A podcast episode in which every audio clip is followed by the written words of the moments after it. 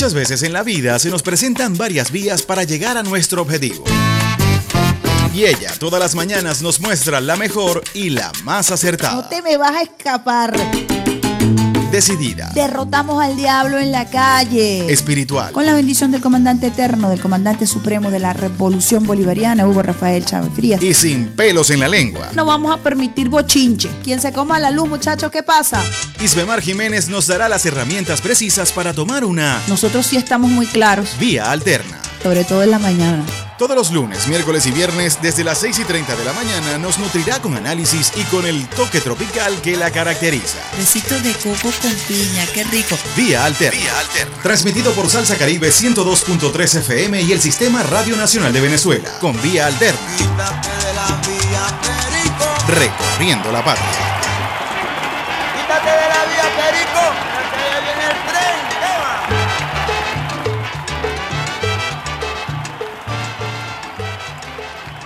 Muy, muy buenos días, usuarios y usuarias del Sistema Radio Nacional de Venezuela.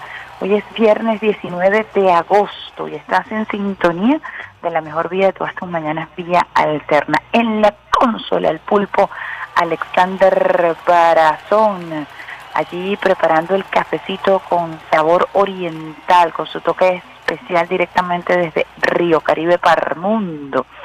También Alexander Brazón ya está acompañado de las guacamayas del Sistema Radio Nacional de Venezuela, Hugo Darío, Lina, Otaiza, esas guacamayas que todos los lunes, miércoles y viernes, en realidad todos los días nos acompañan desde el Sistema Radio Nacional de Venezuela. Allí ya él las tiene bien alimentaditas, acompañándonos, revoloteando por la sede del Sistema Radio Nacional de Venezuela. Operadora de guardia, Mirellita González, que les habla hasta ahora y de Mar Jiménez 7 y 7 minutos, llevándoles buena música, mejor información, como siempre esperando contar con la bendición de Dios, con la bendición del comandante eterno, el comandante supremo de la Revolución Bolivariana, Hugo Rafael Chávez Frías, quien nos acompaña todos los días desde el cuartel 4 de febrero con su llamarada eterna llamarada que es escoltada por la gloriosa Milicia Nacional Bolivariana y por millones de venezolanos y venezolanas quienes todos los días ratificamos nuestro juramento de lealtad. Hablamos de lealtad, de lealtad, hablamos de Eliezer Reinaldo Otaiza Castillo, hijo de San Blas Valencia Estado Carabobo, ejemplo de lealtad absoluta al comandante Chávez, al pueblo, la constitución de la República Bolivariana de Venezuela, como soldado, comandante Eliezer Otaiza, ejemplo de lealtad absoluta y lealtad absoluta al presidente obrero y chavista Nicolás Maduro Moros. Les recordamos a los usuarios y usuarias que hasta ahora están en sintonía de vía alterna que estamos transmitiendo desde Caracas, una del Libertador, Reina del Guaraira, Repano.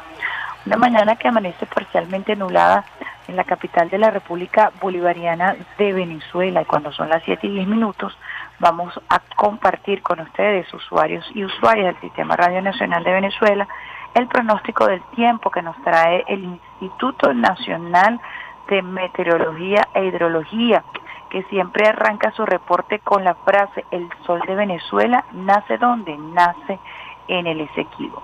La situación general para el día de hoy sobre gran parte del oriente, centro y sur del país, se esperan precipitaciones de intensidad variable, siendo más relevantes en las horas de la tarde y noche en Guárico, este de Barinas, Apure, Anzuategui, Bolívar, Amazonas, del Tamacuro y nuestro Esequibo. onda tropical número 31 aproximándose a nuestro Esequibo, la cual interactúa con la zona de convergencia intertropical. Se estiman temperaturas máximas vespertinas cercadas a los 38 grados centígrados en Falcón y Zulia. Las máximas temperaturas en el país se van a registrar en Falcón y Zulia. Las temperaturas mínimas en horas de la madrugada oscilando en los 12 grados centígrados se sentirán en las zonas montañosas de los estados andinos. Gran Caracas, intervalos nublados a primeras horas de la mañana con lluvia y lloviznas aisladas, tormentas al este de Miranda nubosidad fragmentada por la tarde con lluvias aisladas y posibles chubascos tormentosos. Así que prepárate si estás en la Gran Caracas y estás en esos estados en donde el pronosticador ha indicado posibilidad de lluvia, poncho, paraguas, sombrilla, sombrero, protégete de la lluvia, ya está avisada, guerra avisada no mata soldados, como dice el dicho popular, el adagio venezolano, preparados entonces para posibles lluvias en algunas partes del territorio nacional. Cuando son las 7 y 12 minutos, también compartimos con ustedes lo que ha sido el reporte de la Comisión Presidencial para la Prevención de la COVID-19. En esta oportunidad lo saca la vicepresidenta ejecutiva Delcy Rodríguez a través de su cuenta en la red social Twitter. La Comisión Presidencial para la Prevención, Atención y Control de la COVID-19 informa al pueblo venezolano que en las últimas horas se registraron 259 nuevos contagios en todo el territorio nacional, 258 de transmisión comunitaria y un caso importado. El estado donde este martes se detectó el mayor número de nuevos casos comunitarios es el estado Mérida. Atención, con contagios activos en ocho municipios, le siguen las entidades Miranda, 71 casos, Caracas con 28 y Bolívar con 24. Lamentablemente hoy un hombre de 68 años, el día de ayer, falleció debido al coronavirus en el estado portuguesa. A 884 días de la COVID-19 en nuestro país, estas son las estadísticas generales. Total de contagios, 540.681 casos, pacientes recuperados con una altísima tasa de recuperación del 98%, 531.562 casos, casos activos actuales 3.340, total de fallecidos 5.779. Insistimos, nos dice la vicepresidenta Telsi Rodríguez, en nuestro llamado a no relajar la protección ante la COVID-19. El virus sigue circulando en todo el territorio nacional y debemos mantener las medidas de bioseguridad. Vacunarse y cuidarse siempre serán las mejores herramientas para la salud y la vida de todos. Ese es el reporte que nos trae la vicepresidenta ejecutiva Delcy Rodríguez en su cuenta en la red social Twitter. Cuando son las 7 y 14 minutos, nosotros vamos a nuestra primera pausa musical, llevándote música, llevándote buena información y vamos a viajar en la máquina del tiempo para aquellos que les gusta el soft rock y para que para aquellos que latinoamericano en su mejor momento y el que era el padre para ese momento también del rock Miguel Ríos quien estuvo varias veces en Venezuela un tema para arrancar la mañana de hoy viernes así como lo hacemos aquí en Vía Alterna con el pie izquierdo y la mano en el corazón. Miguel Ríos a todo pulmón, un clásico.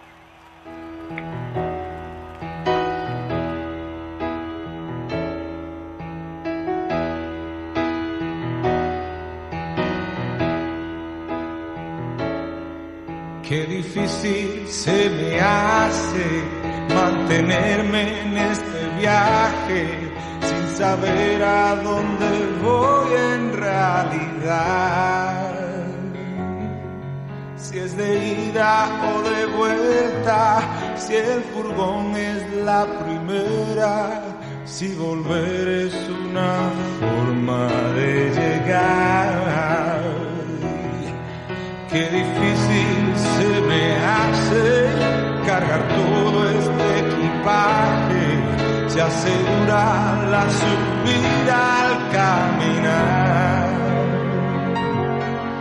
Esta realidad tirana que se ría carcajadas porque espera que me canse de buscar. Cada gota, cada idea, cada paso en mi carrera y la estrofa de mi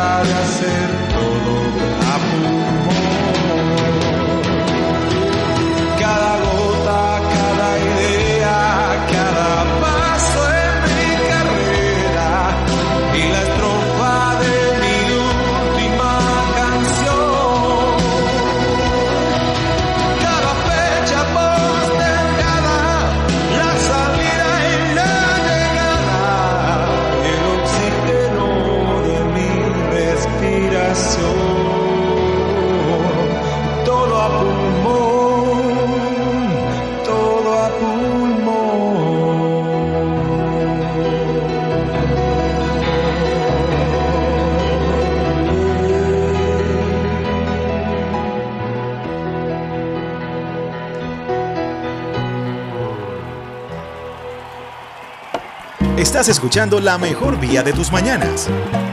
Vía Alterna. Vía Alterna. Con Isbe Mar Jiménez.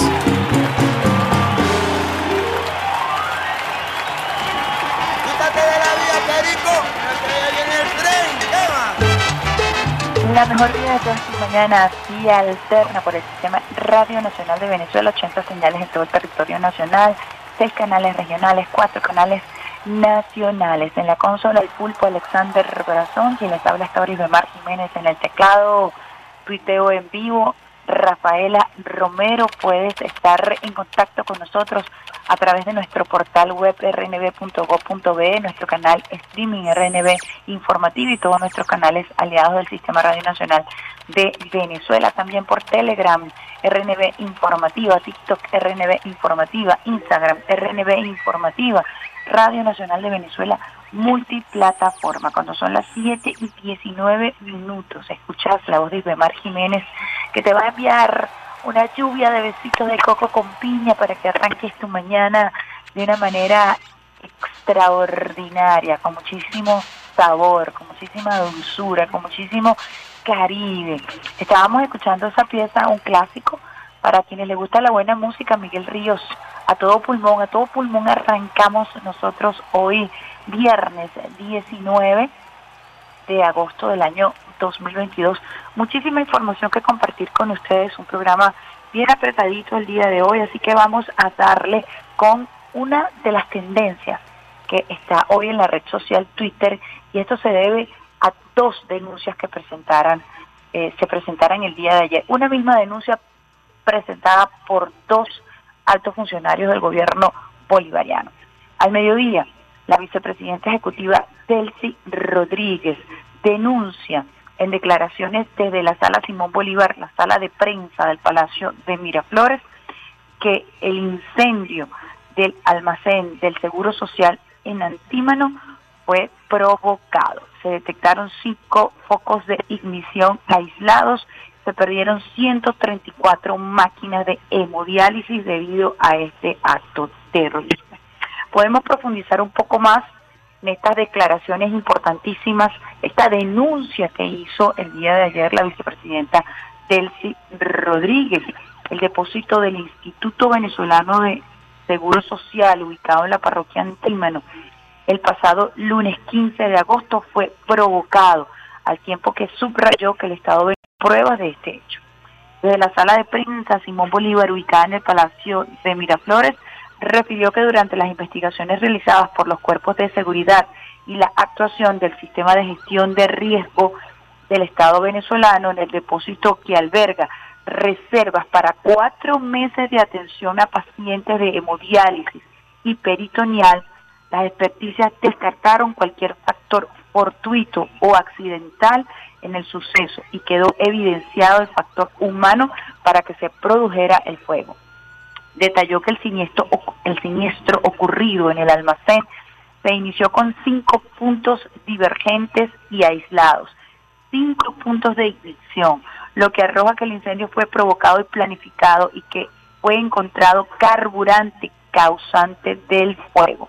Es una mente perversa lo que está detrás de esto, atacar la salud del pueblo, porque un paciente de diálisis falla en su terapia y fallece, y por eso nosotros hemos tenido la previsión.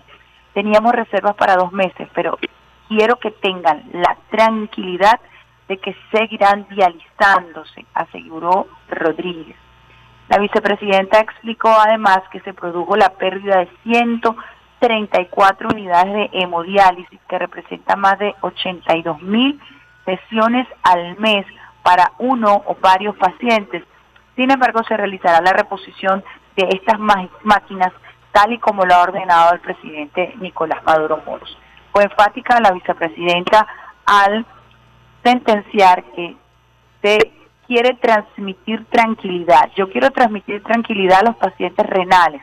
Van a seguir realizándose sin alteración, sin perturbación, porque están los medicamentos a pesar del ataque criminal. Rodríguez subrayó que la investigación continúa para determinar responsabilidad de los criminales y estamos tras ellos. Los vamos a capturar y se aplicará justicia. Finalmente aplaudió la oportuna respuesta de los órganos de seguridad.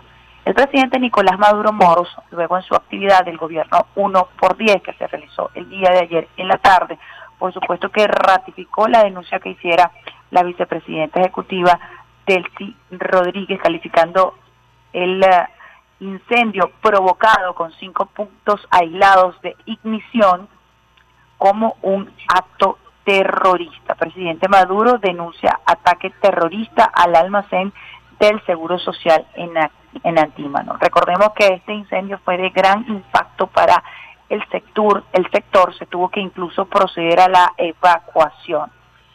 Fue comprobado científicamente, fue un ataque terrorista, fue un ataque provocado, no es la primera vez que atacan un centro de medicinas del Seguro Social, son grupos que fueron entrenados en Colombia en época de Iván Duque y andan por allí regados.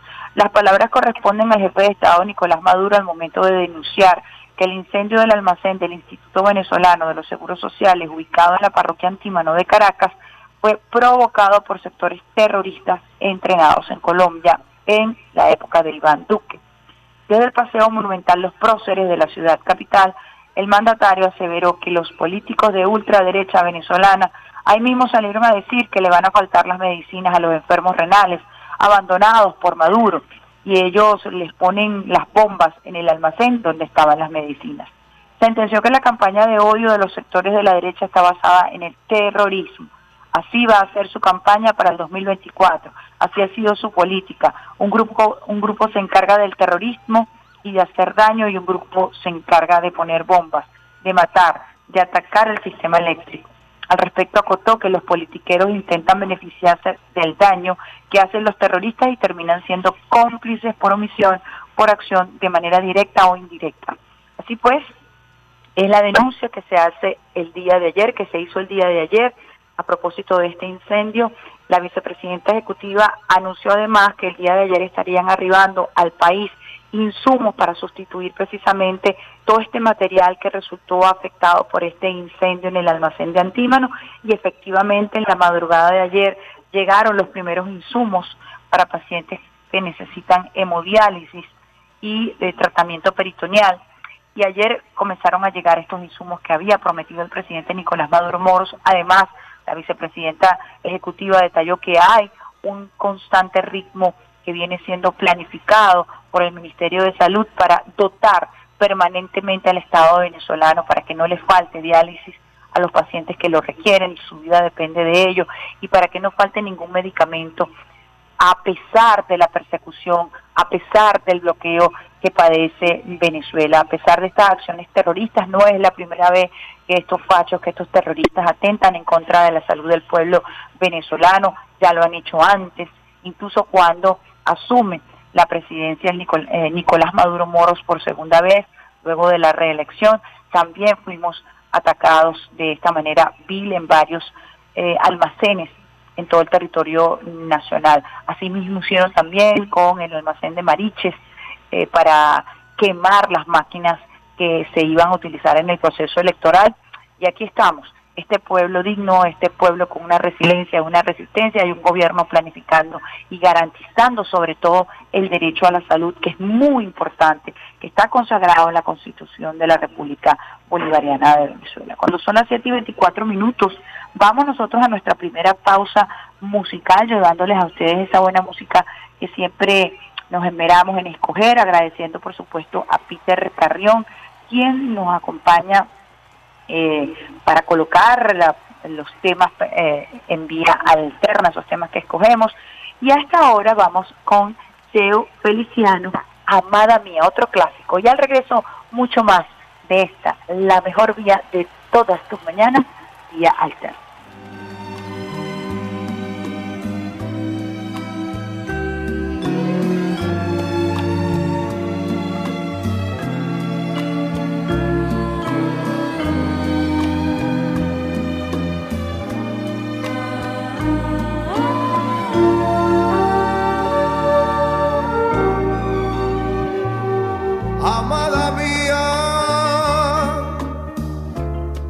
Grata sorpresa la que me has dado.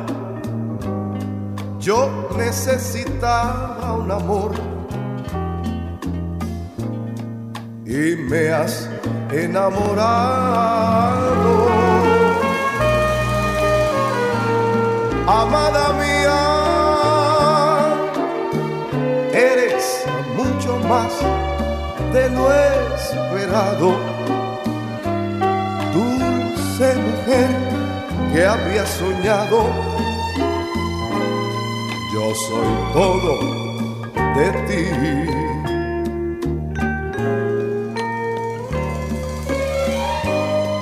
Has surgido en silencio, orientada hacia el cielo con tus ojos de estrellas y tu voz de consuelo. Eres más de una vida por dejar de ser tuya y entregarte al amor. Amada mía, mis lares claman tu presencia, riega tu lluvia inocencia por mi corazón. Ah, amada mía,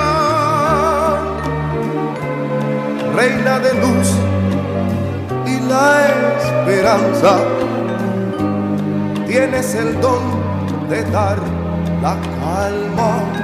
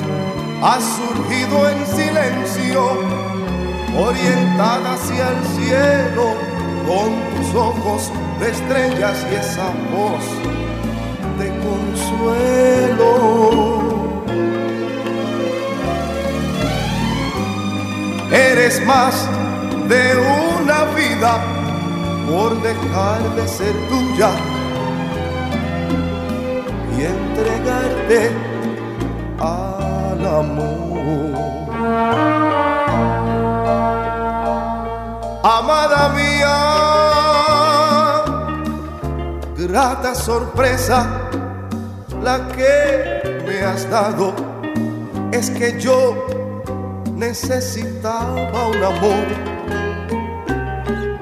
y estoy enamorado. Amada mía,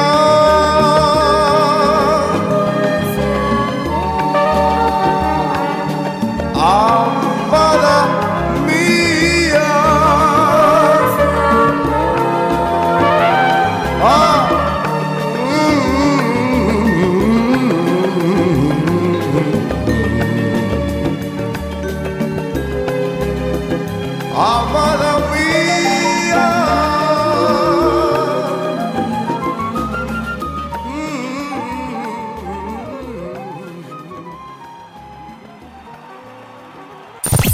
Estás en sintonía de Vía Alterna con la periodista Isbemar Jiménez.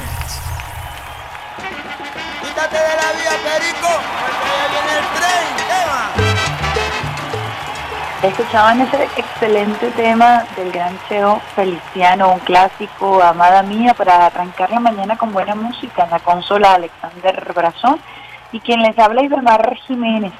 Tenemos en línea a nuestra invitada especial a propósito del cumpleaños número 16 del cardiológico infantil doctor Gilberto Rodríguez Ochoa, que el día de mañana, específicamente el 20 de agosto, cumple 16 años.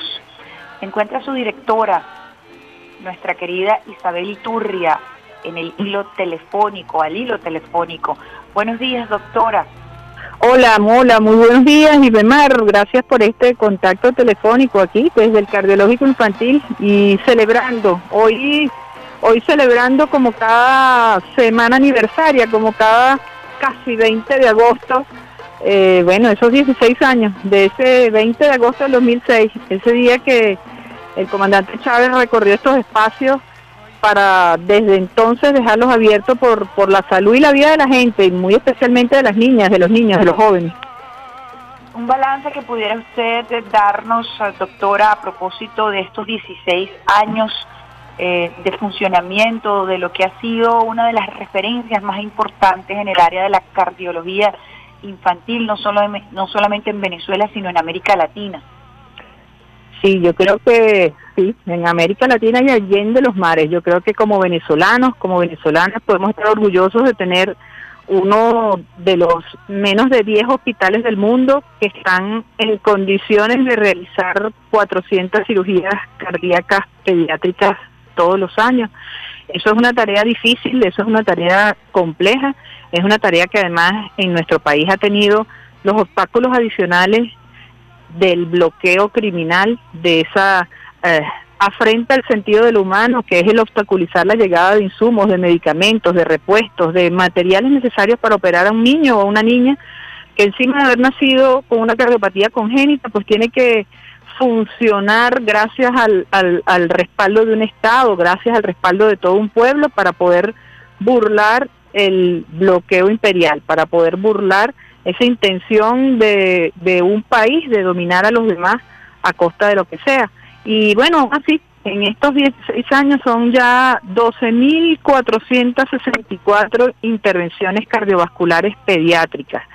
Son más de 6.800 de ellas son cirugías, más de 4.400 son procedimientos de hemodinamia y más de 700 procedimientos de electrofisiología y marcapaso, que se dicen fácil, pero que son un trabajo muy intenso de muchísimas personas, de un equipo humano en este hospital que tiene pasión por lo que hace, que siente el corazón de esos niños en su propio pecho y que cada día da lo mejor de sí desde la puerta, desde la persona que se encarga de limpiar el quirófano para asegurar que no haya infecciones, hasta quien con una sonrisa le sirve la comida a un niño que está inapetente porque viene saliendo de una cirugía, hasta el cirujano, los cardiólogos, todo el equipo humano que está aquí cada día dispuesto a que a que esas niñas, a esos niños tengan la mayor suma de felicidad posible en sus vidas y, y bueno, y un Estado que permita que lleguen los insumos, así sea trayéndolos como si fueran un contrabando de armas o de drogas que parece que circulan más fácil por el mundo que los materiales médico-quirúrgicos o los insumos que se requieren para, para operar a los niños en esta patria. Este año ya llevamos ya llevamos 280 y de esas 280 son 230 cirugías y, y bueno, eso créanlo que es difícil y que este año vamos a hacer todo el esfuerzo porque estoy prácticamente segura que terminamos por encima de 400 nuevamente. Sí, ¿Cuánto disculpe. es el, Vilma. prome- el promedio de solicitudes que ustedes reciben eh, al año a propósito de esa especialidad? Eh, que fue un requerimiento popular, quizás no se visibilizaba antes de la llegada del comandante Chávez lo que tenía que pasar un paciente que mm, padeciera alguna afección cardiológica, un niño o una niña. Yo quisiera que usted nos eh, contextualizara un poco el antes y el después de la existencia del cardiológico, porque para nosotros, a pesar, como usted lo bien, bien lo dice, de- del bloqueo, a pesar de la persecución, esa referencia al cardiológico siempre eh, o se ha quedado en el, en el imaginario colectivo eh, luego de su inauguración, precisamente hace 16 años. ¿Cómo era antes de la existencia del cardiológico? Seguro, en el imaginario colectivo y en el alma, y en el alma yo creo que de todo el pueblo venezolano. Eh, a veces es, increíble, uno, uno va a cualquier lado, y me imagino, a veces va, no sé, uno va a un, a un automercado, a una playa, y por donde esté, en cualquier lugar del país, se encuentra a un familiar de alguno de esos 12.450 pacientes que han sido intervenidos, que le dice, eh, la vida cambió en mi familia, la vida cambió en mi escuela, la vida cambió en, en la cuadra, la vida cambió en esa comunidad donde ese niño o esa niña eh, que antes estaba pues en espera de la cirugía o del cateterismo, pues pudo tenerlo y pudo tener respuesta gracias al gobierno bolivariano. Sí, en, en el, hospital lleva el nombre del doctor Gilberto Rodríguez Ochoa, justamente fue el primer ministro de salud de la revolución, el primer ministro de salud del presidente Chávez en, en el año 98, cuando en Venezuela se hicieron el último año de la cuarta 141 intervenciones en todo el territorio nacional eh, 141 intervenciones al año es lo que se hacía. Y desde ese momento el presidente Chávez en una visita al, al hospital JM de los Ríos pues palpó lo que era el problema real. Las pacientes eran diagnosticados pero no eran operados.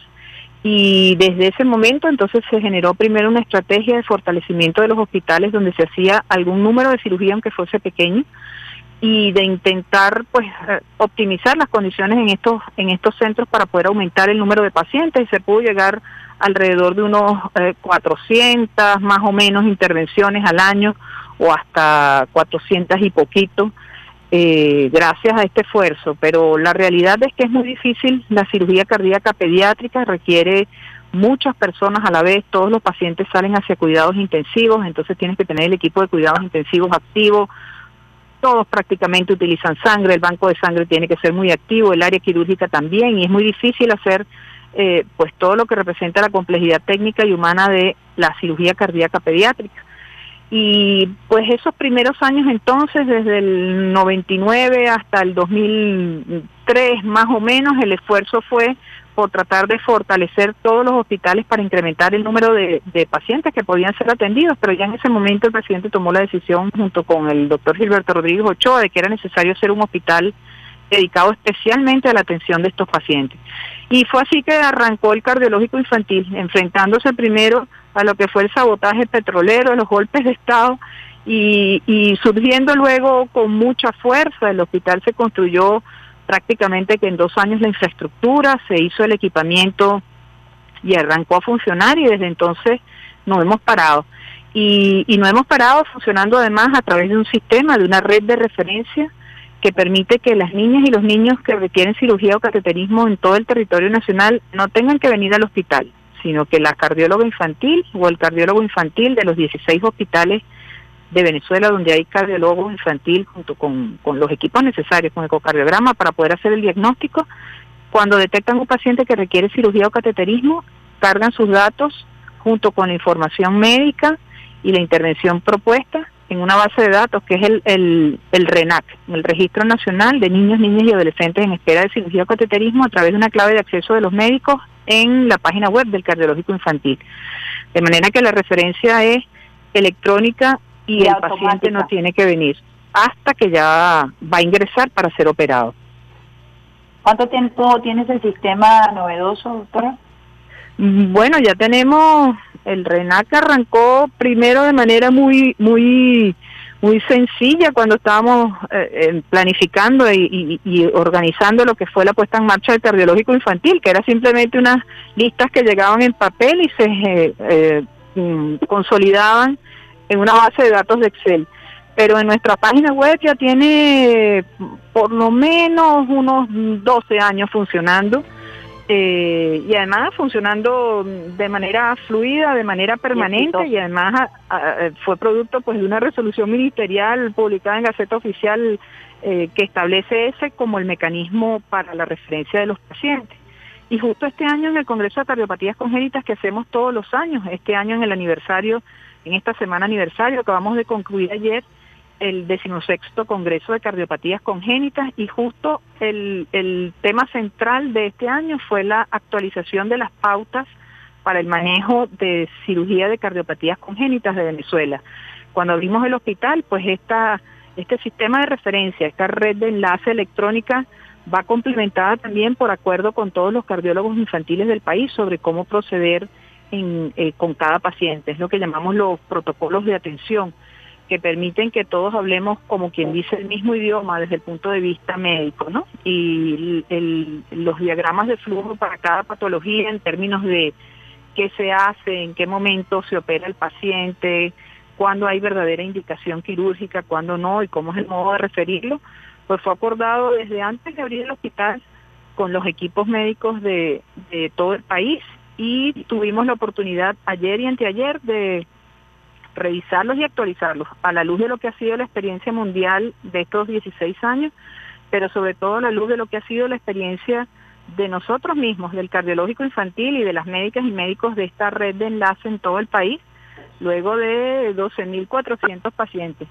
Eh, uno dice, bueno, mira, son de verdad pocos los hospitales del mundo que, que han tenido como nosotros eh, casi 2.000 cirugías de comunicación interventricular, eh, más de 700 de comunicación interauricular y unos 300 por, por, por hemodinamia. Son números verdaderamente extraordinarios y nos permiten a nosotros establecer eh, ajustes en las pautas de manejo, pues acordes a nuestra propia realidad y nuestra propia idiosincrasia y con una con una sobrevida, con un resultado exitoso superior al 95% de los de las intervenciones. Es altísima esa tasa de recuperación que ustedes manejan allí en el hospital.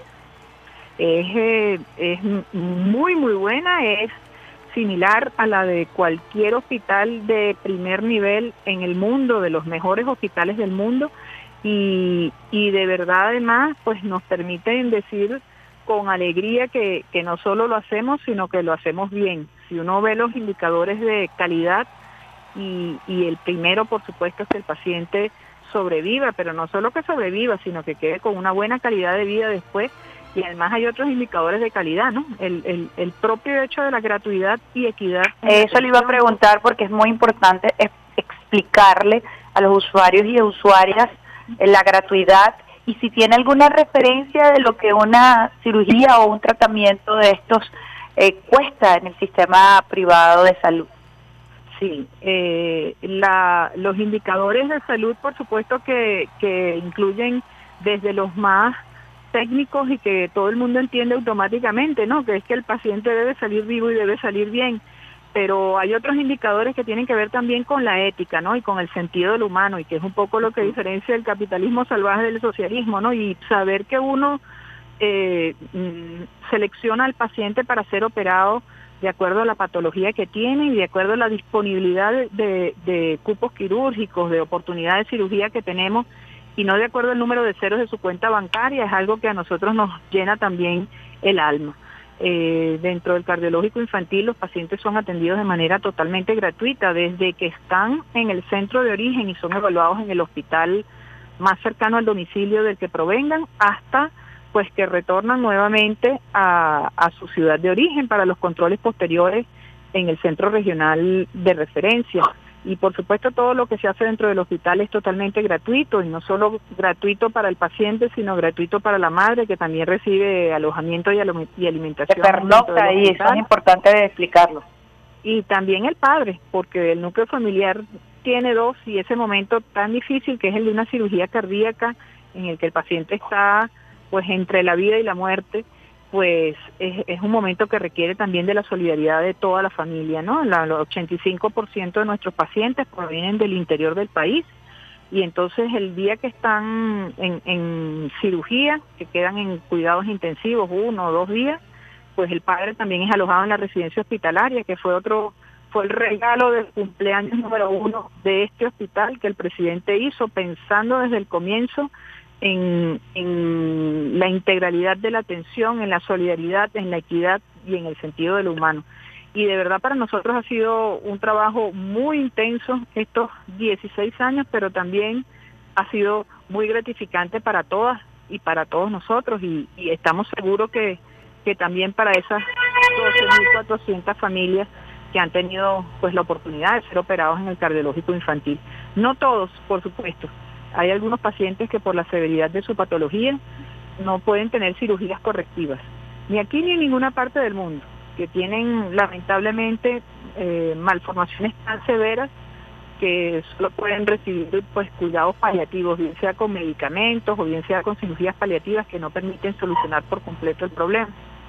Y por supuesto también hay pacientes que perdemos, también hay pacientes que no toleran la cirugía, que, que no logran adaptarse al, al nuevo flujo de los de, de, la sangre en su organismo una vez resuelto el problema y que, y que bueno no pueden no pueden seguir adelante lamentablemente pero la verdad es que han sido los resultados muy, muy buenos. Nosotros en, en global por encima de 90% todos los años. Este año hemos tenido 96% de sobrevida de nuestros pacientes y además con una optimización en el uso de los recursos que nos permite tener al paciente en cuidados intensivos menos de un día la mayor parte de los casos. El paciente es operado y si sale en la tarde, igualmente en la mañana del día siguiente ya lo podemos pasar a hospitalización. Nuestra hospitalización es una hospitalización que tiene cuidados pues muy especiales, orientados básicamente todo nuestro personal al perioperatorio de, cardiovascular pediátrico. Y, con eso hemos logrado pues tener estancias en cuidados intensivos de, menos de dos días en promedio, estancias hospitalarias totales de menos de siete días en promedio y con eso también se logra reducir los costos y operar al mayor número de pacientes posible. En el sector privado, cualquiera de las cirugías que hacemos aquí cada día puede costar eh, no menos de 30 mil dólares. Y las más complejas, eh, una paciente que acabamos de operar, por ejemplo, que llegó directamente recién nacida desde Valle de la Pascua con transposición de grandes arterias, una cirugía de alta complejidad y en el periodo neonatal además, eso puede costar 80 mil dólares o, o, 100 mil dólares fácilmente en cualquier establecimiento de salud privado en Venezuela, donde además la realidad, Ismar, es que Venezuela el 95% de la cirugía cardíaca pediátrica se hace en el sector público, o sea, aquí en el cardiológico infantil, y en el sector privado es casi anecdótico lo que se hace. Es un número muy, muy pequeño de pacientes lo que se operan en privado en Venezuela. Qué cifra tan importante la que usted acaba de ofrecerle a los usuarios y las usuarias del Sistema Radio Nacional de Venezuela. 95% de los pacientes, de los niños y niñas que requieren cirugía cardiovascular, la hacen en el sistema público. Y más aún cuando usted eh, da esa información de cuán costoso eso es inimaginable. Eh, 30 mil a 100 mil dólares dependiendo de la afección, de la patología, quién puede tener en su cuenta bancaria esa cantidad. Por eso es que evidentemente la cifra del 95% que se maneja en el sector público y con la calidad y los estándares que usted ha muy bien descrito hacen de referencia nacional e internacional el trabajo que en estos 16 años se viene realizando desde el cardiológico. ¿Cuál es la afección o la, o la patología que más eh, ustedes registran eh, ya hablando a nivel nacional? Eh, bueno, en Venezuela, igual que en, el, en la mayor parte del mundo, tenemos eh, dentro de las principales causas de, de, consulta, principales patologías que nos llevan a, realizar una cirugía cardíaca, pues está comunicación interventricular. Hemos hecho eh, 2.000 procedimientos en estos 16 años con esta patología comunicación interauricular, llevamos mm, prácticamente mil procedimientos realizados. La comunicación interauricular se puede en algunos casos resolver por cirugía como tal, abriendo el tórax, parando el corazón para que una máquina haga las veces de corazón y pulmón durante la circulación extracorpórea y luego reactivando nuevamente una vez reparado el orificio normal entre las dos aurículas y también se puede resolver con catéteres ah, desplazando a través del catéter que es un tubo hueco, por decirlo, imaginemos un, un espagueti, pero de un metro diez de largo, hueco, por donde se pasa un dispositivo, como un pequeño paraguas que luego se suelta dentro del corazón para permitir cerrar un orificio normal. Por ese procedimiento hemos hecho unos 300 para un total de más o menos mil comunicaciones interauriculares que forman parte de las 12.400 intervenciones que hemos hecho. En tetralogía de Falot, 750 procedimientos, eso es un número extraordinario. Uno, uno trata, uno revisa las publicaciones internacionales eh, sobre la materia y conseguir hospitales que tengan 750 casos de tetralogía de Falot y con resultados eh, favorables en la mayor parte de los casos, pues es difícil de, encontrar. Persistencia de conducto arterioso, alrededor de procedimientos, también se pueden cerrar con cirugía o, o, con catéteres, dependiendo de los casos. Eh, y esas son las principales patologías, eh, las más frecuentes y las que en Venezuela tenemos además prácticamente al día y demás. Hay una lista de espera, como siempre, en todo lo que es cirugía cardiovascular eh, en Venezuela y en el mundo, pero de estas patologías que son las más comunes y las que tienen complejidad de lo que llamamos nivel 1 y nivel 2 de Aristóteles, o sea, complejidad intermedia, eh, no la máxima complejidad, Venezuela está prácticamente en lista de espera. Nosotros, los pacientes que tienen persistencia del conducto arterioso, por ejemplo, que se registran eh, porque son captados por el cardiólogo o la cardióloga infantil en cualquier lugar del territorio nacional, tienen menos de un mes de espera para ser operados. Esas son cifras también que nos dicen lo bien que estamos.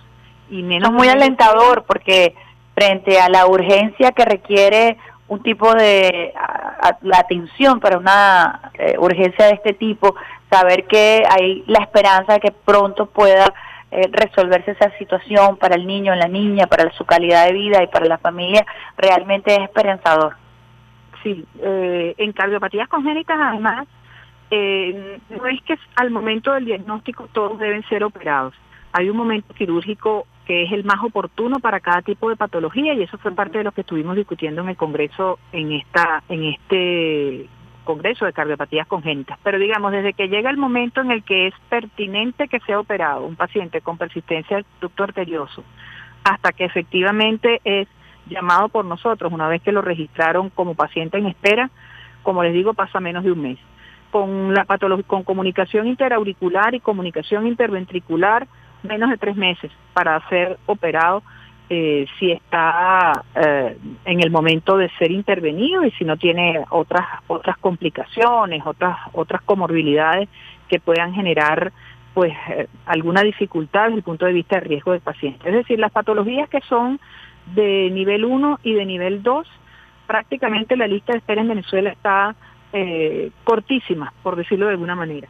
Diferente es el caso de las patologías de alta complejidad y diferente es el caso de aquellos pacientes en los cuales no es posible plantear una cirugía correctiva. Y esto ya es algo que depende, pues, propiamente de cómo fue la malformación, de la presencia de otras patologías asociadas en algunos de estos pacientes, de la presencia de algunos síndromes genéticos que hacen que el pronóstico sea eh, pues lamentablemente malo en este en este grupo de pacientes y bueno y que no no en todos podamos decir eh, sí y no en todos podamos eh, tener un buen resultado. Pero la verdad lo importante es que son atendidos y que la, en, son atendidos en toda la red de referencia nacional eh, y al cardiológico vienen únicamente aquellos que ya van a ser operados como tal. Y nuevamente regresan con su contrarreferencia, es decir, con su resumen de qué fue lo que se hizo en el hospital, cómo transcurrió el perioperatorio, qué detalles quedaron en su eh, evolución al momento de salir, en su ecocardiograma al momento de salir del hospital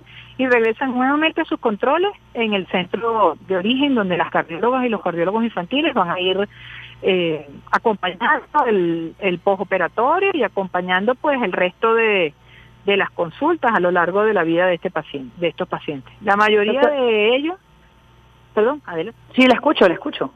La mayoría de estos pacientes pues, quedan eh, afortunadamente sin defectos residuales y con eh, sin necesidad de tener eh, limitaciones en su calidad de vida ni limitaciones en sus actividades regulares.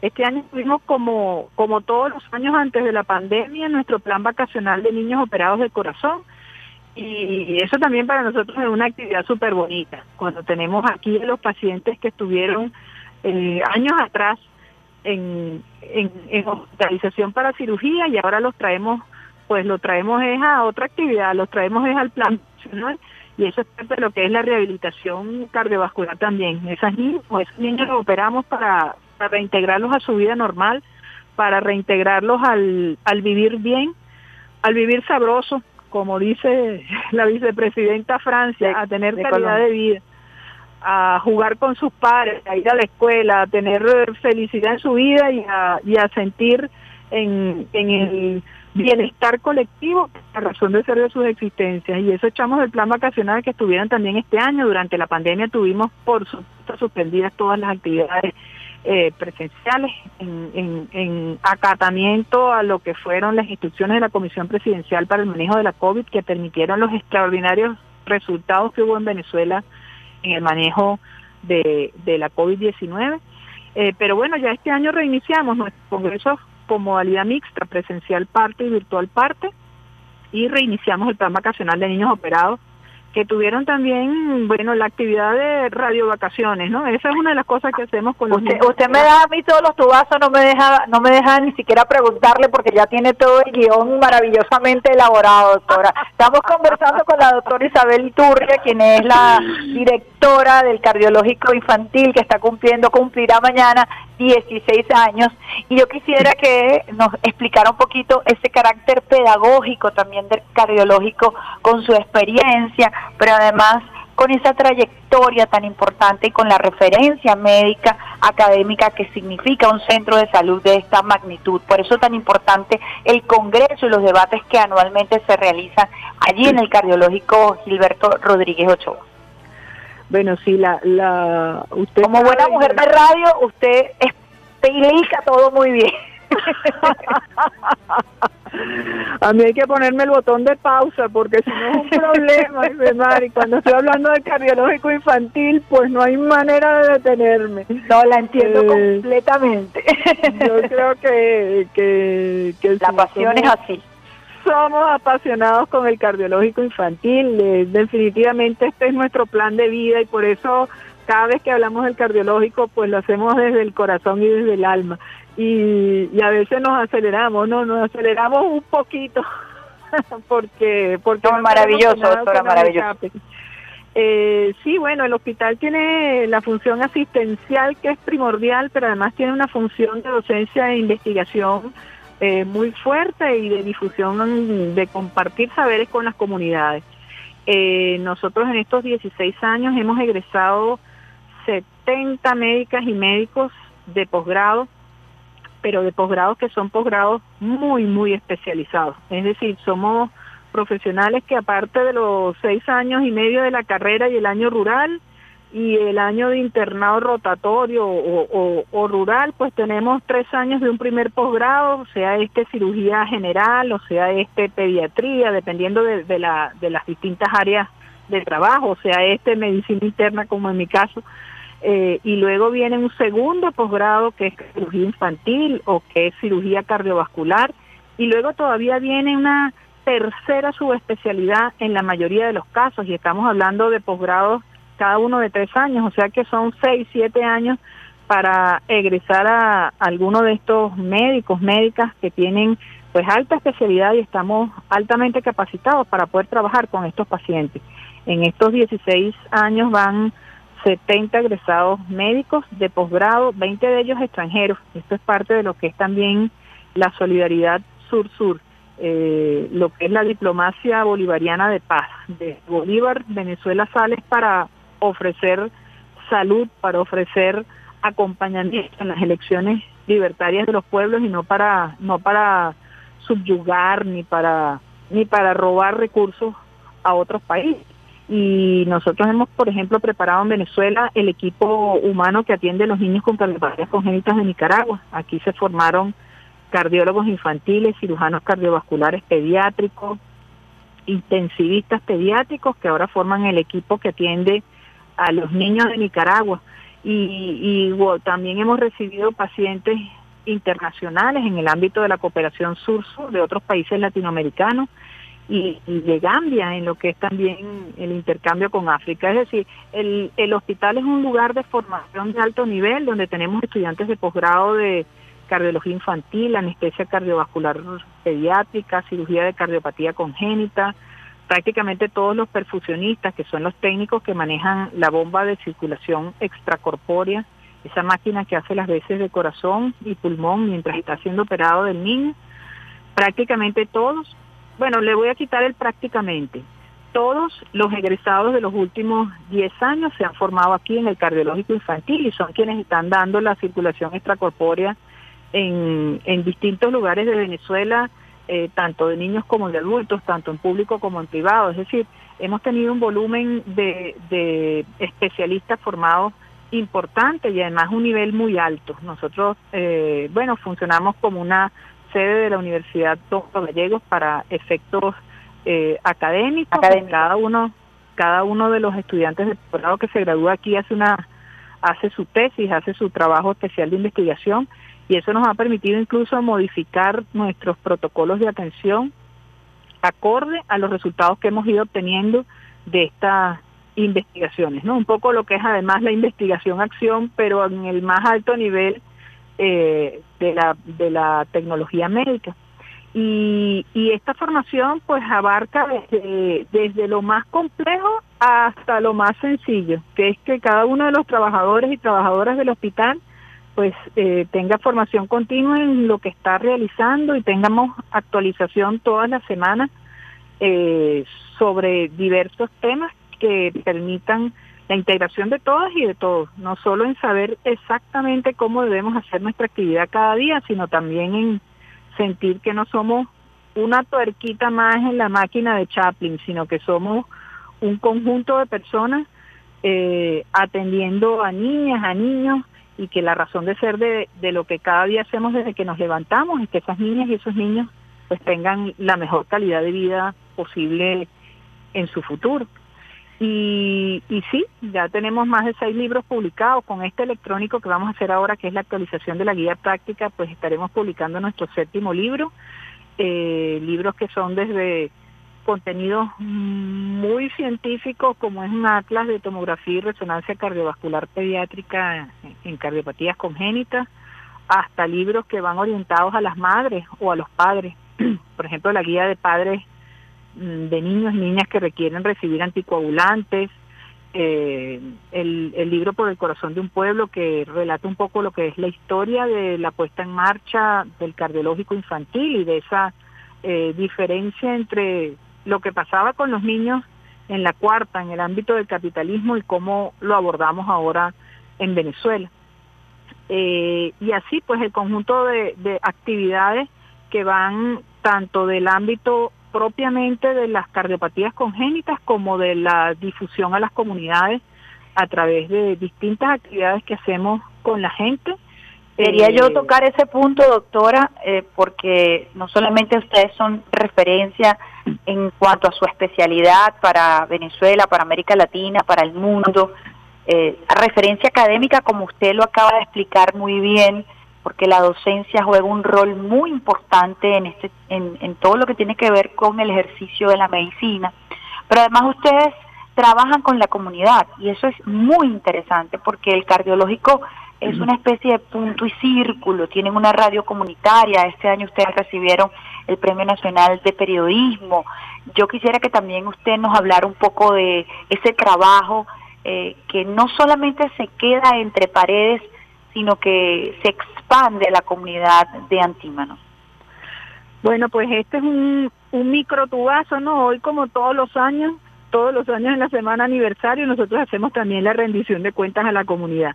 Eh, esa es una actividad que hacemos siempre en la semana aniversario, en la que nos acompañan eh, algunas mamás de pacientes, nos acompaña la gente del Comité de Salud eh, de Juan Pablo II, nuestros vecinos de enfrente, Juan Vive Suriá, eh, y hoy a las dos y media estaremos haciendo lo que es la rendición de cuentas a la comunidad, que es parte también de nuestras de nuestras obligaciones formales, pero además de, nuestras obligaciones del corazón, ¿no? Mostrarle a la gente, mostrarle a quien a quien eh, pues al final son no solo receptores sino protagonistas de la salud en el estado, pues eh, qué fue lo que se ha hecho en el hospital, cómo y por qué lo hacemos y, y cómo han sido invertidos los recursos que llegan aquí, que llegan al cardiológico infantil, que son que son de todo el pueblo venezolano. Así que esta tarde tendremos la actividad de rendición de cuentas a la comunidad, pero además tendremos, bueno, las otras actividades. Ya el viernes de la semana aniversario nosotros lo reservamos para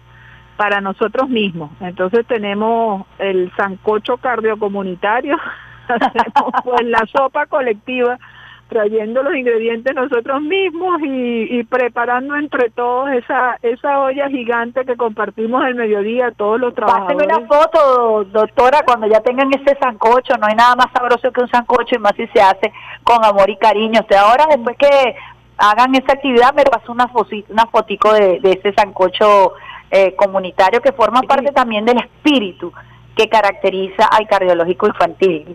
Sí, nosotros tenemos dos veces al año una actividad de, cocinar juntos, que son las hallacas en diciembre, que las hacemos entre todos y nos las comemos en nuestro en nuestra en nuestra Navidad, pero las hacemos entre todos. las hallacas las tendemos en familia en el comedor y cada quien hay uno amarrando, hay otro limpiando hojas, hay otro tirando la masa y, y, bueno, esto es igual. Ayer mientras estábamos unos en el Congreso de Cardiopatías Congénitas discutiendo temas bien serios y bien profundos con los estudiantes de posgrado que nos reunimos, que asistieron también a, esta actividad ayer y anteayer. Ayer y anteayer teníamos a la mayoría de los cardiólogos infantiles de Venezuela o en presencial o conectados a través de Zoom en el Congreso y además a, los, a prácticamente, yo diría que el 90%, casi todos los estudiantes de posgrado de cardiología infantil de Venezuela que estuvimos ayer en esta actividad académica tan, tan seria. Pero bueno, al mismo tiempo estaban en la cocina otro grupo de compañeros y compañeras, pues presancochando la pata de res, que usted sabe que lleva mucha candela, y preparando este sancocho del día de hoy. Bien, se lo merecen, doctora, se lo merecen, se lo merecen porque ustedes tienen un gran espíritu de cuerpo, y cuando uno entra, uno ha tenido la oportunidad de, visitar esos pasillos, de ver la sonrisa en la familia, de ver la esperanza de aquellos que tienen la oportunidad de entrar y de ser atendidos o atendidas, ese concepto eh, tan humanista del cardiológico en donde la familia está acompañando en todo el proceso al niño, a la niña, merece, merece un gran abrazo, un abrazo colectivo de todo el país, doctora, en estos 16 años y nuestro reconocimiento, porque son héroes y heroínas. Desde la persona que te atiende, desde el portero que te atiende cuando ingresas al estacionamiento, hasta como usted bien lo dice, la señora de limpieza que garantiza que esté pulcra toda la institución, hasta el médico más especializado que atiende a un niño y a una niña. Nosotros tenemos que reconocer ese, ese trabajo. el equipo, el equipo humano que es el que permite que, que los materiales cobren vida y tengan sentido eh, para las personas. Así que estaremos comiéndonos nuestro sancocho y después del sancocho cardiocomunitario haremos la rendición de cuentas a la comunidad, eso será a las dos y media y después tenemos la carrera caminata del cardiológico en el que también participa la, gente de las comunidades vecinas y a veces nos ganan en la carrera, pero bueno, eso también es parte de la realidad. ¿Cuándo, ¿Dónde va a ser la carrera hoy también? sí, hoy a las 3 de la tarde, arranca aquí del estacionamiento del hospital y hace un recorrido por Montalbán de, de 2,3 kilómetros para las damas y de 4,3 kilómetros para los caballeros y después estaremos eh, haciendo nuestra coreografía y bailoterapia que ha sido también durante este mes una cosa muy, muy divertida y que ha sumado a, a todas las personas del hospital eh, a, a, bailar juntos los que bailan, porque ahí sí es verdad que yo tengo que estar es del lado de la cámara del telefonito, porque me anoto, doctora, me anoto, me anoto bailar. Bueno, entonces, si quieres, estás invitada. A las tres y media, cuatro de la tarde, tendremos aquí coreografía y bailoterapia, y bueno, y después estaremos haciendo la premiación de, de la carrera y también de lo que han sido estas dos semanas de ejercicio físico. Tuvimos el apoyo del Fondo Nacional Antidrogas, que hizo el repintado de la cancha de usos múltiples que está en el estacionamiento del hospital, que también había estado cerrada durante dos años por la pandemia y que ahora reinauguramos con todas las, con la cardiocaimanera, en la que los compañeros y las compañeras de, de todas las áreas del hospital formamos equipos de voleibol, básquet, futbolito y kikimbol y bueno, hubo 15 equipos con competencia en las que pasaba de todo, y mar, hasta a veces se saltaban los zapatos y salían volando en el kikimbol y bueno, no, a veces como que uno trataba de meter la pelota en el aro desde abajo y no desde arriba, pero afortunadamente en cada equipo había dos o tres compañeros que sí sabían cómo era salvaban la, patria. salvaban la patria y sobre todo todas y todas hicimos ejercicio, hicimos ese, ese compartir deportivo, moviendo también los músculos que forman parte de la salud cardiovascular y que forman parte del espíritu de cuerpo, del grupo junto, entendiendo que la ruta de la solidaridad es la verdadera ruta del humano, ¿no? Yo creo que... ¿Cuántos trabajadores hay allí en el cardiológico, doctora? Mm, nosotros somos ahora cerca de 200 trabajadores y trabajadoras. Eh, estamos en distintos turnos, por supuesto. Está el, la atención dentro del hospital es las 24 horas del día, los 365 días del año, entonces hay turnos nocturnos, eh, hay distintos horarios a lo largo de, del, del, del trabajo, pero durante la semana aniversario es el momento en el que nosotros estamos... Se reencuentran. Eh, más juntos y los de la noche vienen en el día las distintas actividades y el sancocho pues casi todo el mundo quiere venir el día del sancocho y el día del ayacazo porque son como que eh, bueno eh, parece ancestral el comer en familia no eh, eso del hogar que es también el sitio donde se calienta la olla y que y que representa el, momento de encuentro para todas y para todos donde ahí estamos sentados en el comedor eh, uno junto al otro y al final eh, sin tapaboca, porque como uno siempre está con tapaboca y demás, hay personas que uno dice, conchale, le cambió la cara y ni me había enterado. Es verdad, es verdad. Reconociéndonos y mirándonos eh, al rostro. Bueno, doctora, felicidades, felicitaciones de todo corazón, de corazón a corazón para el cardiológico infantil Gilberto Rodríguez Ochoa en su cumpleaños número 16. Reconocerle a usted en particular y a todo el equipo ese esfuerzo que han hecho durante estos dos años, estos dos últimos dos años, eh, frente al bloqueo, frente a la persecución, en medio de la pandemia, el cardiológico nunca ha dejado de funcionar y hoy, así como el país, se reabre a nuevos horizontes. Nuestro reconocimiento, doctora Isabel Iturria, porque sabemos, la acabamos de escuchar, quienes no la conocen, pues ya han podido sentir su fuerza, su energía y la pasión que siente eh, con todo su corazón a propósito de dirigir este extraordinario centro de salud para niños y niñas. Nuestro abrazo, doctora. Felicitaciones a todo el equipo. Y me manda fotos de las actividades para publicarlas. Seguro, gracias. Un abrazote. Un abrazo. Estábamos entonces conversando con la doctora eh, Isabel Iturria quien la directora del cardiológico infantil, Gilberto Rodríguez Ochoa. Tuve la oportunidad de conocer al doctor Gilberto Rodríguez Ochoa, un hombre apasionado, un hombre que eh, fue el primer ministro de salud del comandante Chávez. Dio una batalla extraordinaria, ingeniosa, novedosa, en eh, una crisis de dengue que tuvimos apenas llegó el comandante Chávez al poder y se dedicó en cuerpo y alma a la salud, a un nuevo modelo de salud, a un modelo de salud en donde realmente el ser humano sea el centro, el epicentro de todo el accionar médico y el cardiológico eh, precisamente retrata el espíritu no solamente solidario de este proceso revolucionario, sino el espíritu solidario del doctor Gilberto Rodríguez Ochoa, que encarna perfectamente bien la doctora Isabel Iturria, a quien conocemos desde hace muchísimos años y a quien admiramos profundamente. Vamos con un tema musical luego de esta extraordinaria entrevista. Vamos con Víctor Muñoz, un tema sabrosito para que arranques la mañana, así como lo dice el cardiológico infantil y como arrancamos también nosotros esta mañana con un tema de Miguel Ríos, a todo pulmón, a todo corazón. Vamos con Víctor Muñoz, tu guardián, y al regreso mucho, mucho más de esta, la mejor vía de todas tus mañanas, vía alterna.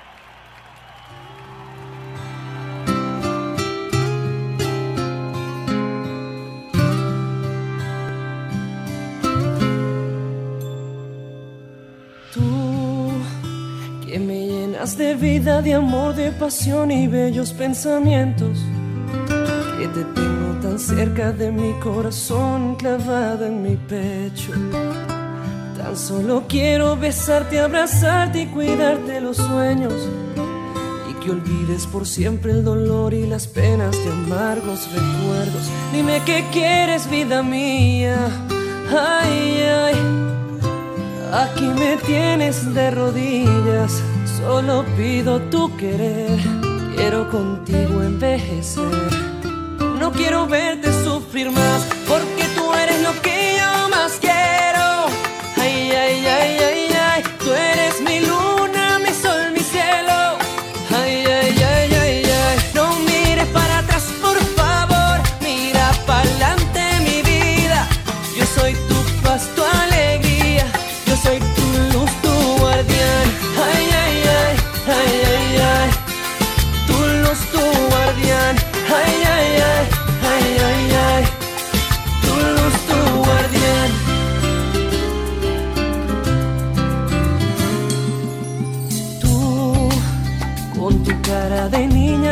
ingenua, juiciosa que escondes por dentro.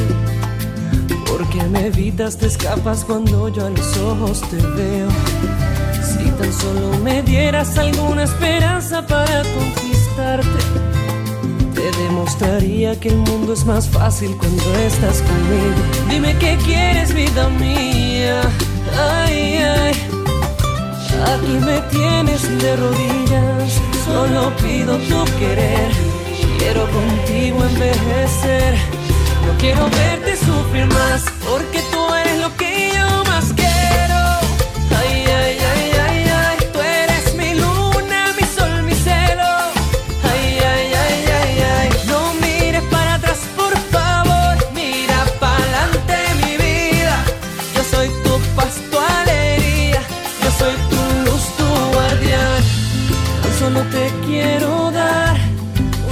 un pedacito de mí para que sepas que nunca ya más nadie te va a herir. Yo quiero ser tu guardián, yo quiero verte feliz, mi amor. Yo soy el camino, soy tu destino.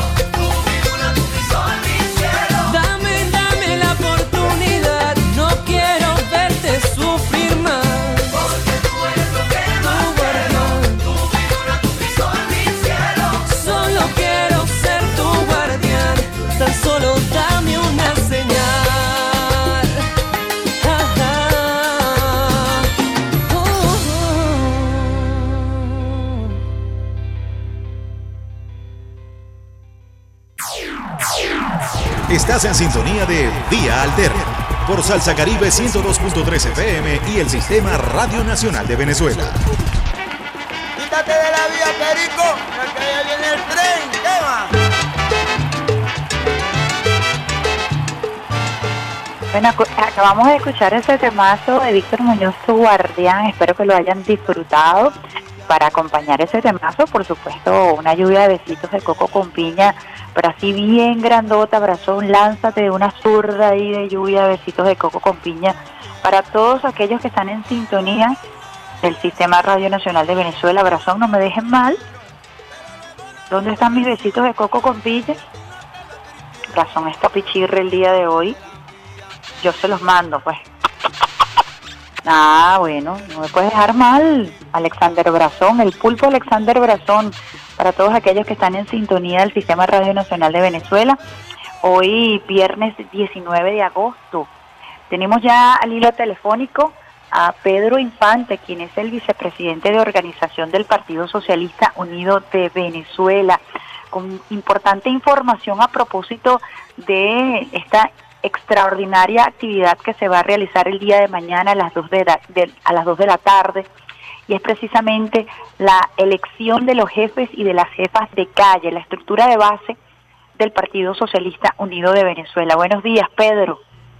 Y Bernard, saludo a toda Venezuela, a todos los que nos escuchan por radio de Venezuela. Bueno, un paso aquí a Venezuela. falta eh, pendiente tema comunicacional de explicarle al país, de informarle al país, además informar últimas semanas, desde el sábado pasado 13 de agosto, domingo 14 de agosto y toda la jornada de esta semana y a suceder mañana una buena eh, y extraordinaria experiencia. De democracia popular del partido del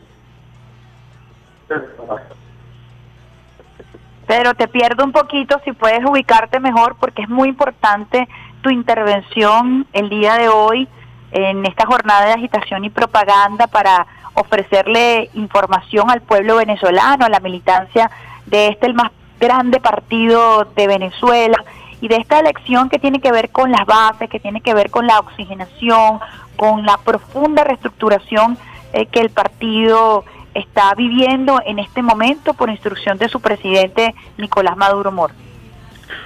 Eh, nosotros estamos en desarrollo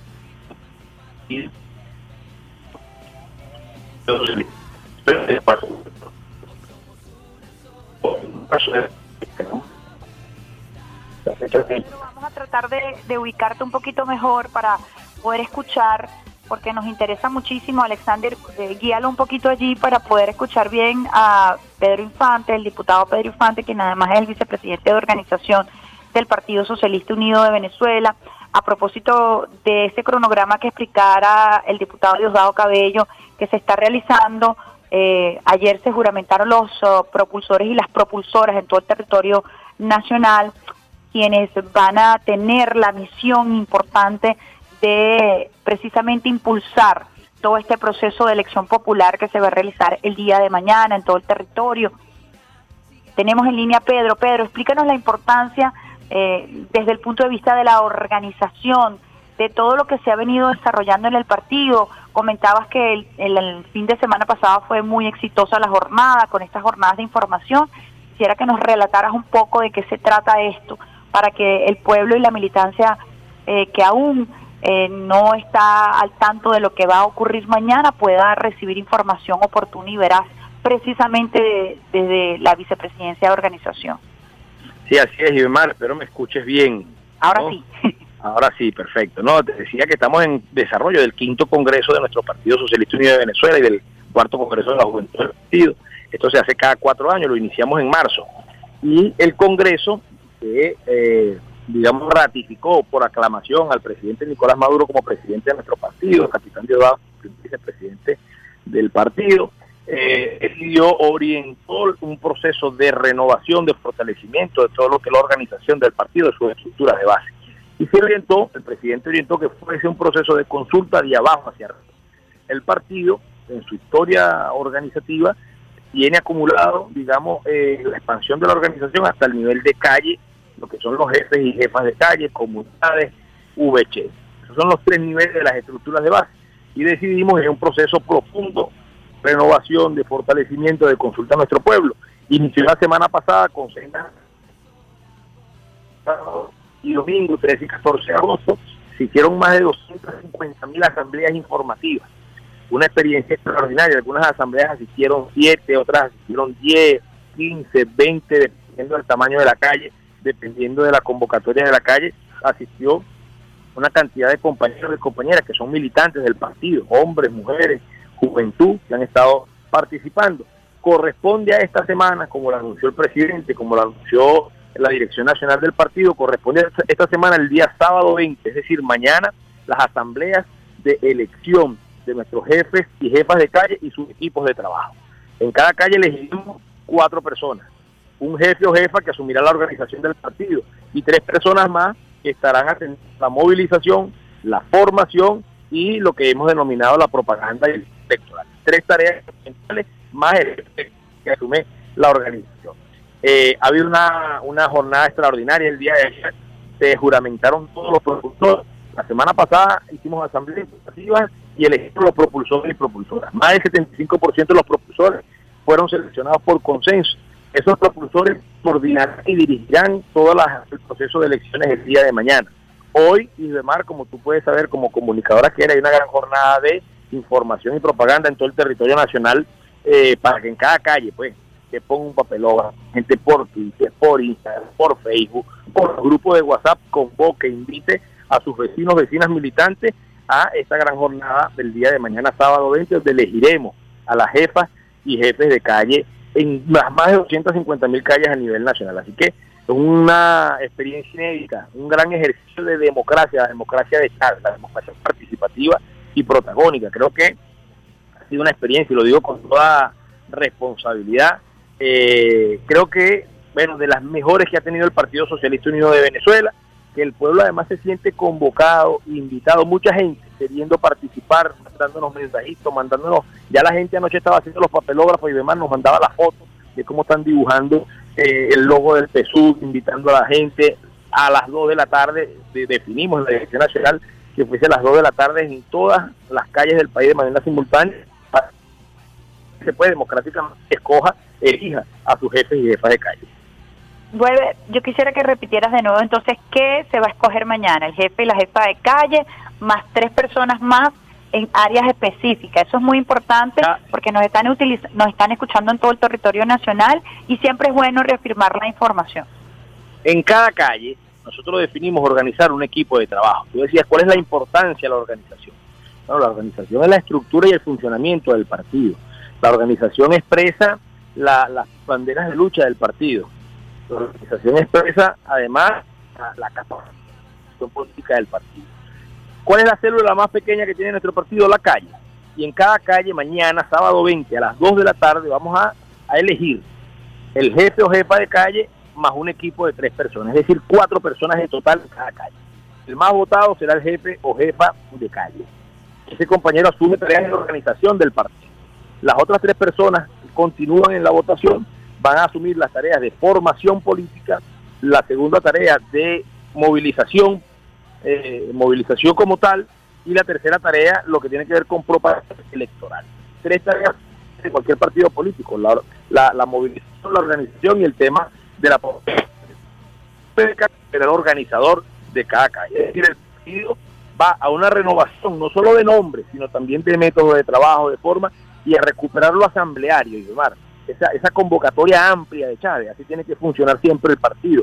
Invitar a que no se por fuera, que la gente haga la crítica necesaria, que la gente haga el aporte sano para seguir construyendo en función de resolver las necesidades de nuestro pueblo. Y este partido va a una etapa, primero, de humanizar la política, de entender que son hombres y mujeres los que hacemos la política y que la relación humana es fundamental. En segundo lugar, que sea un partido como lo es, pero a fortalecer esa línea eh, que atiende las necesidades y problemas del pueblo. El partido del pueblo debe estar en sintonía con las principales necesidades del pueblo y así va a seguir siendo el Partido Socialista Unido de Venezuela, un gran movimiento social que se organiza para arreglar, por ejemplo, el problema del alumbrado en la calle, para celebrar el Día de las Madres, que se organiza para cuidar de nuestros niños, que se organiza porque a lo mejor hay que poner un policía acostado en la calle para que los motorizados no pasen tan apurados como Es decir, es un partido para vivir mejor, es un partido para construir la, la esperanza, para construir el futuro, para reencontrarnos con la prosperidad de todo nuestro pueblo.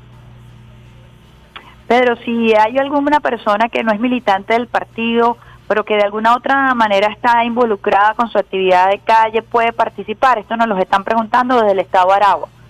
Mira, esa pregunta me la ha hecho mucha gente. Nosotros eh, publicamos, y vemos un reglamento electoral en la página web del partido y la gente lo ha visto.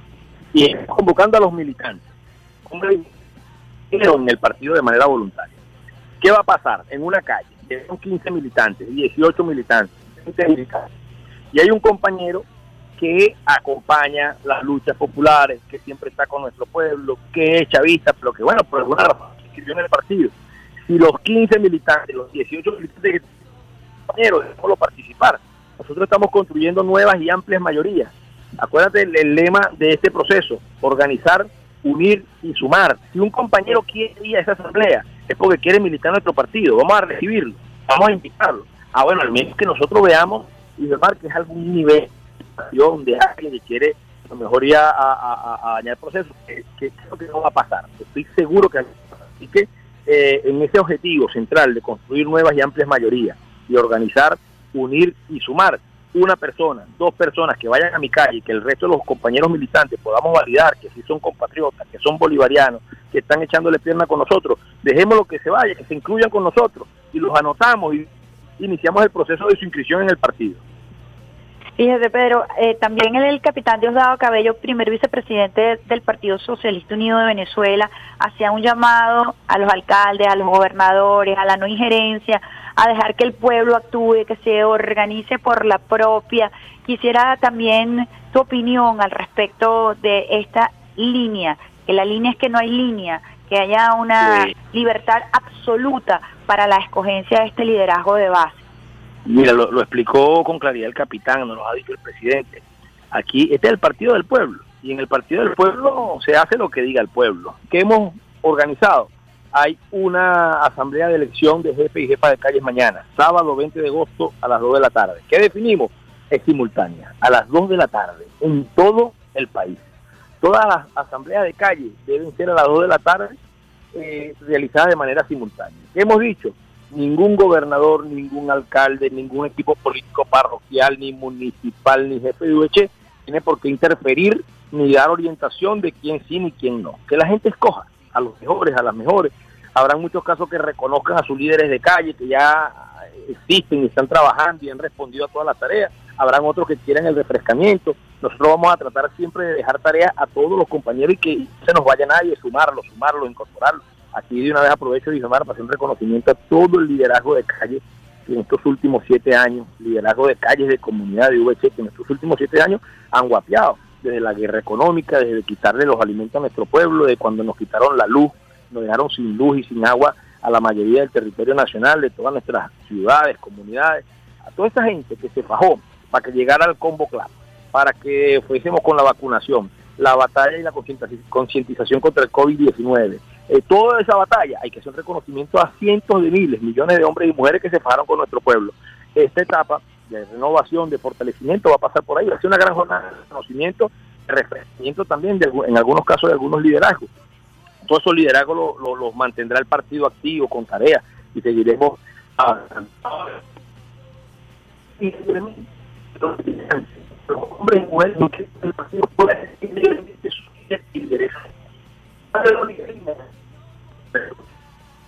Líder que más trabaja, que más los convoca, que más los invita, que es amplio, que siempre les da la cara, que siempre los escucha. Yo creo que por ahí va la cosa. Eso que dice el capitán es extraordinario. Que nadie crea que las calles son, los líderes de calle son de tal grupo o de tal equipo o de tal alcalde. No, no, no, no. Los líderes de calle son del partido. Los jefes y jefas de calle son del partido.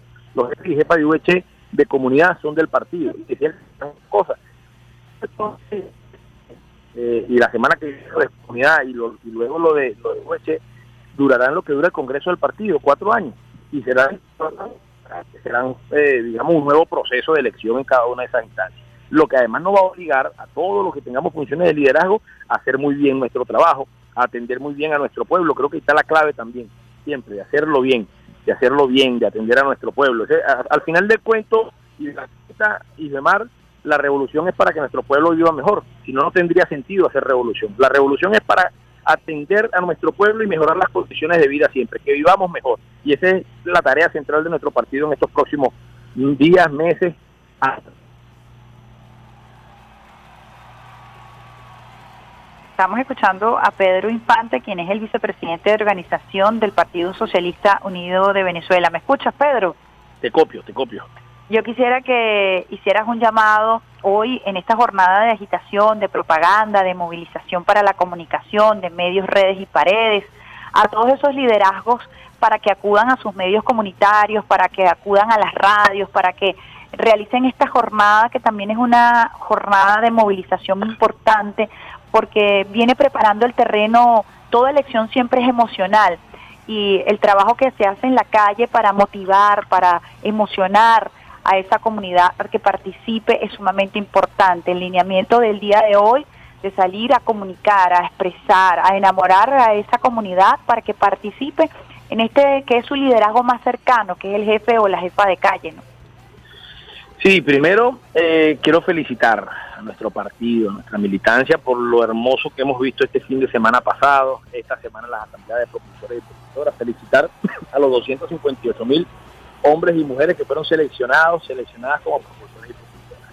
En segundo lugar, mantener el esfuerzo y el ritmo. Ayer se juramentaron, hoy salen a todas las casas a poner su papelógrafo, a mandar mensajito, a mandar por WhatsApp, a poner su estado de WhatsApp, esa consigna hermosa, ese lema hermoso de organizar, unir y sumar. A invitar a todo el mundo mañana a las 2 de la tarde por todos los medios y vías posibles. Hagan su videito por Instagram, hagan su videito para el grupo de WhatsApp, por Facebook, manden la convocatoria. Que participen mañana de la manera más libre, espontánea, democrática y bolivariana, revolucionaria. Para, participen mañana para elegir sus jefes y jefas de calles con sus equipos de trabajo. Así que hoy una gran jornada de propaganda y demás. Gracias por el apoyo que nos han dado ustedes. Eh, invitar a todo nuestro pueblo a que sigan ese combate. Mañana vamos a la elección y la semana que viene continuamos el trabajo hermoso de renovación y fortalecimiento de las estructuras de base del Partido Socialista Unido de Venezuela. Pedro Infante, ¿dónde va a estar mañana? Bueno, yo, como orientó mi dirección nacional, voy a mi elección de calle. Yo voy a mi elección de calle y después a mi sala situacional de organización para monitorear todo el proceso. De verdad que quiero además felicitar a los enlaces estadales, a las salas, centros de cómputo, órganos auxiliares estadales, municipales, todo el equipo del partido a nivel nacional, estatal, municipal y parroquial que se ha montado en la tarea. Extraordinario. Me siento orgulloso de militar en el partido de Chávez, en el partido de Nicolás Maduro.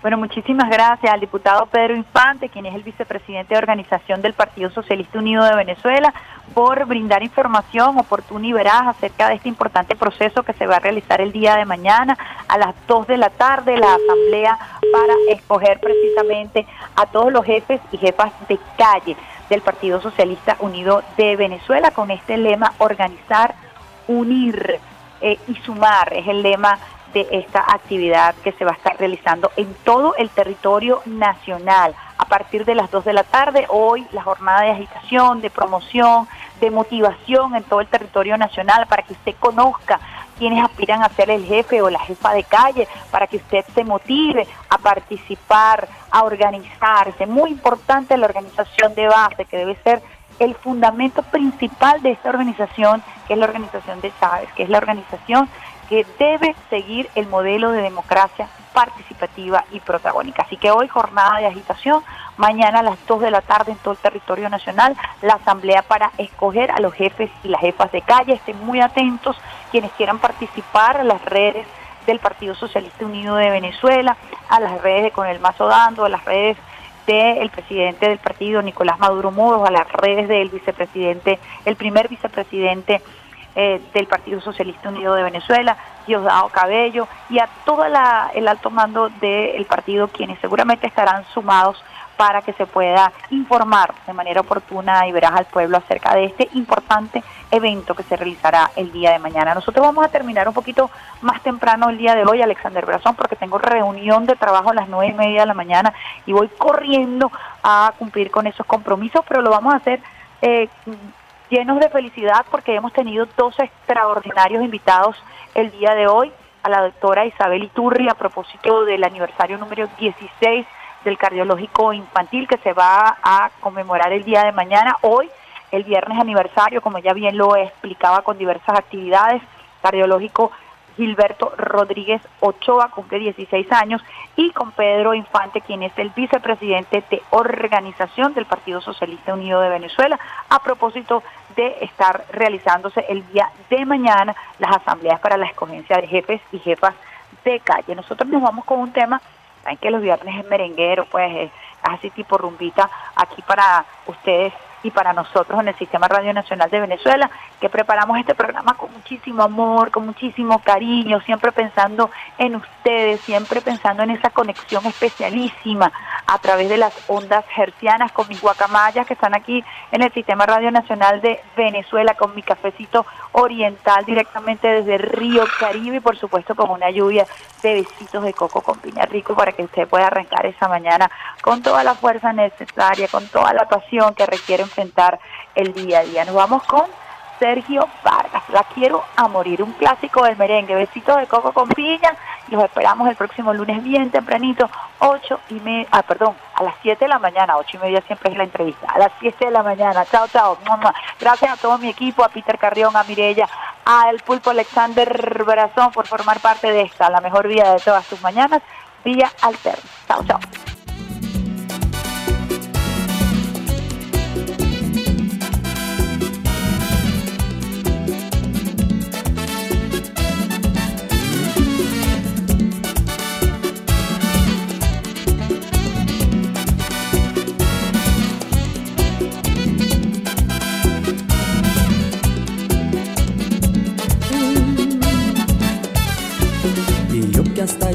Un holgazán y hoy soy guardián de sus sueños de amor, la quiero a morir.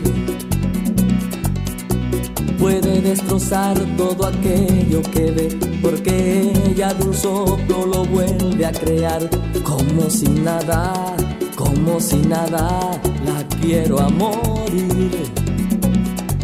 Ella para las horas de cada reloj y me ayuda a pintar transparente el dolor con su sonrisa.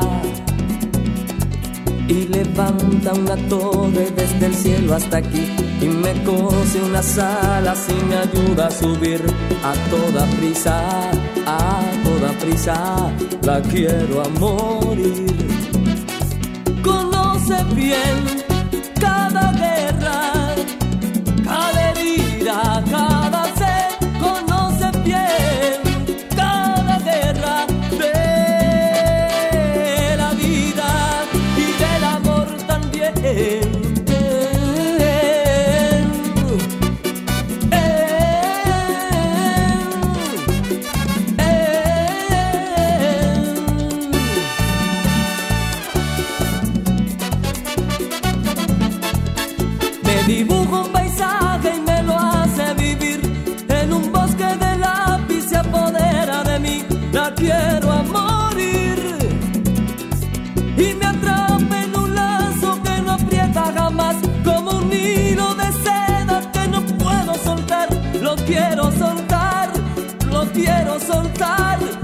quiero a morir. Cuando trepo sus ojos y me enfrento al mar, los espejos de agua se encerrado a un cristal, la quiero a morir. Solo puedo sentarme, solo puedo tratar, solo puedo enredarme, solo puedo aceptar ser solo suyo,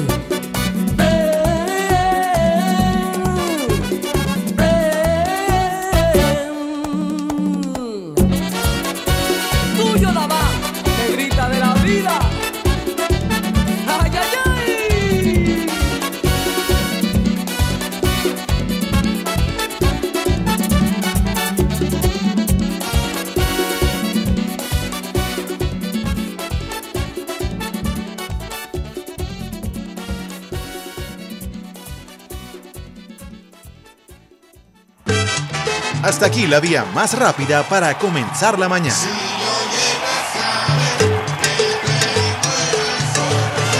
Esto fue Vía Alterna.